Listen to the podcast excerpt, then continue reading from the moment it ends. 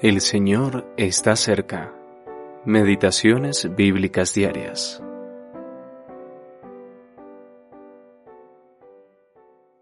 No solo de pan vivirá el hombre, sino de toda palabra que sale de la boca de Dios. Mateo capítulo 4, versículo 4. Alimento para la vida. ¿Cuál es el principal alimento con el que alimentamos a nuestro hombre interior? Podemos decir como Jeremías, fueron halladas tus palabras, y yo las comí, y tu palabra me fue por gozo y por alegría de mi corazón. Jeremías capítulo 15 versículo 16. ¿Puedo decir que la palabra mora en abundancia en mí? Colosenses capítulo 3 versículo 16.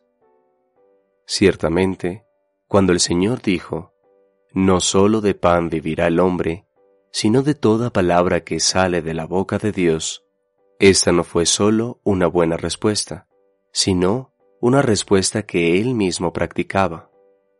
Jesús, el hombre perfecto, había estado ayunando durante cuarenta días y cuarenta noches, y si bien tenía el poder para convertir las piedras en pan, él esperó en la palabra de Dios según su perfecta voluntad. ¿Qué lección sacamos de esto? Debemos estar ocupados con la palabra de Dios, no solo llenados de ella, sino vivir conforme a ella, esperar en ella, guardarla, obedecerla y caminar a la luz de ella. No debe ser solo una guía y un mapa que miramos cuando dudamos o cuando parece que nos hemos perdido.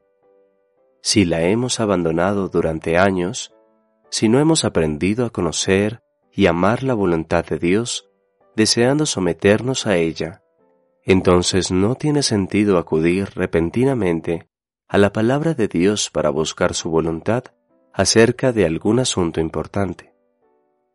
La palabra debe ser una lámpara constante a nuestros pies y una luz a nuestro camino. Salmo 119, versículo 105, para guiarnos en cada paso que damos y para que realmente podamos vivir de ella, como lo hizo nuestro Señor en los días de su carne. Este es el alimento que necesitamos para vivir, no solo para crecer intelectualmente, sino para actuar en conformidad. Bienaventurados los que oyen la palabra de Dios y se guían por ella.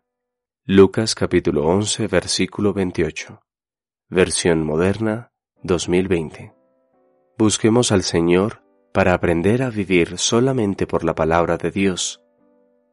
Debemos guiarnos en todo por ella, y de ninguna manera debemos tratar de justificar nuestras acciones por ella a posteriori. Oremos por esta bendición, pues en ella reside el verdadero poder, vivir de toda la palabra que sale de la boca de Dios. Alexandre Le Crec.